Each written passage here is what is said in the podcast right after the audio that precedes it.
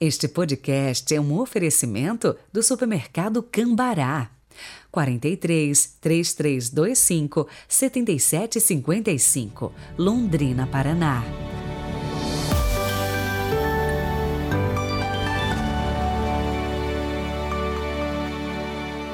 Olá, sejam bem-vindos a esta terça-feira, 14 de junho de 2022. Obrigado por nos acompanhar aqui no podcast Evangelho do Dia e não se esqueça de propagar este trabalho aí nas suas redes sociais e principalmente indicar aos seus amigos. Rezemos.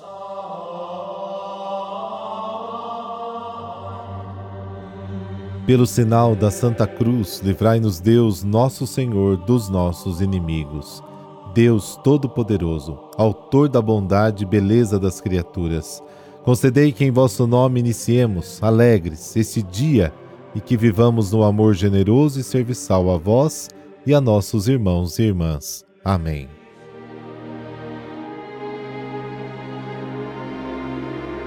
Mateus capítulo 5, versículos de 43 a 48. O Senhor esteja convosco, Ele está no meio de nós. Proclamação do Evangelho de Jesus Cristo segundo Mateus. Glória a vós, Senhor.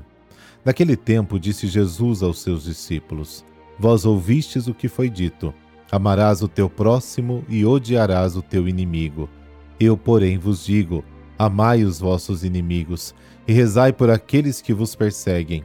Assim vos tornareis filhos do vosso Pai que está nos céus, porque ele faz nascer o sol sobre maus e bons e faz cair a chuva sobre justos e injustos. Porque se amais somente aqueles que vos amam, que recompensa tereis? Os cobradores de impostos não fazem a mesma coisa? E se saudais somente os vossos irmãos, o que fazeis de extraordinário? Os pagãos não fazem a mesma coisa? Portanto, sede perfeitos, como vosso Pai Celeste é perfeito. Palavra da salvação. Glória a vós, Senhor.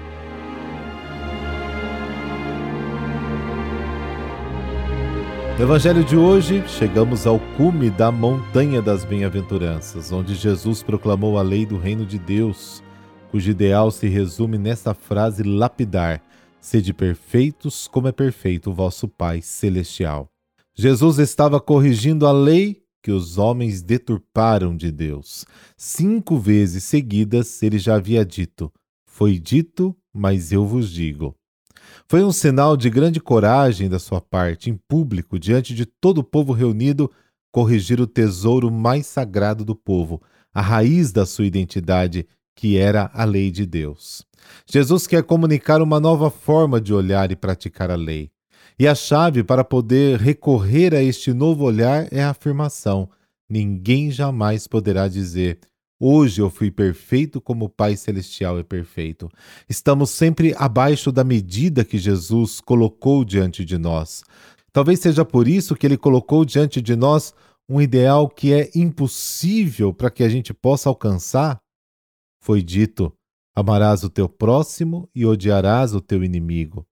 Nesta frase, Jesus explica a mentalidade com que os escribas explicavam a lei mentalidade que surgiu das divisões entre judeus e não judeus, entre próximo e não vizinho, entre santo e pecador, entre puros e impuros.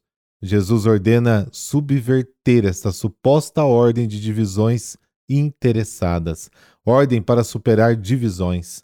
Mas eu vos digo: amai os vossos inimigos e orai pelos que vos perseguem, para que sejais filhos do vosso Pai que está nos céus e que faz nascer o sol sobre maus e bons e faz chover sobre justos e injustos. E aqui extraímos da fonte de onde brota a novidade do reino. Esta fonte é precisamente Deus, reconhecido como Pai, que faz nascer o sol sobre os maus e os bons. Jesus quer que imitemos este Deus, sede perfeitos como o vosso Pai celestial é perfeito. É imitando esse Deus que criamos uma sociedade justa e radicalmente nova. Tudo se resume na imitação de Deus. Mas eu vos digo: amai os vossos inimigos. Seja então perfeito como seu Pai Celestial é perfeito. O amor é o começo e o fim de tudo. Não há prova de maior amor do que dar a vida pelo irmão. Jesus imitou o Pai e revelou o seu amor. Cada gesto, cada palavra de Jesus, desde o nascimento até a hora da morte na cruz, foi uma expressão desse amor criador que não depende do presente que recebe, nem discrimina o outro por motivos de raça, sexo, religião ou até classe social, mas isso vem de um amor completamente livre. É um crescimento contínuo, desde o nascimento até a morte na cruz.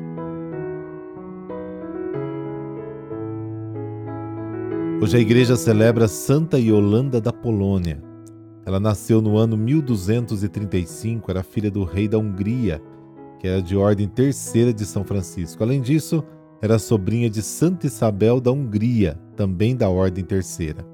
Yolanda foi educada desde muito pequena pela irmã. Por tradição familiar e social da época, Yolanda deveria se casar com alguém da terra e escolheu Boleslau, o Duque de Calix, conhecido como Opio. Foi uma época de muita alegria para o povo polonês, que viu em Yolanda uma pessoa profundamente bondosa, justa, caridosa.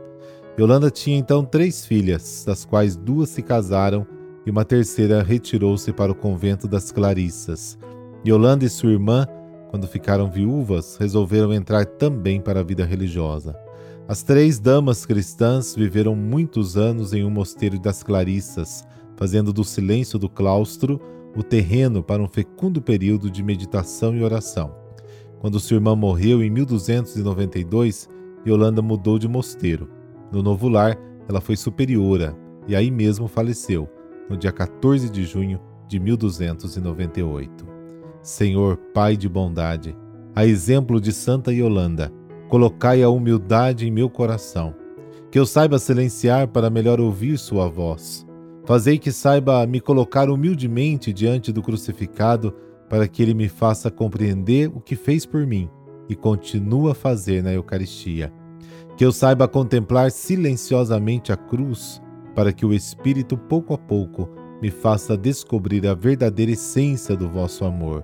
Por Cristo nosso Senhor. Amém. Dessa bênção de Deus Todo-Poderoso, Pai, Filho, Espírito Santo. Amém. Boa terça. Até amanhã.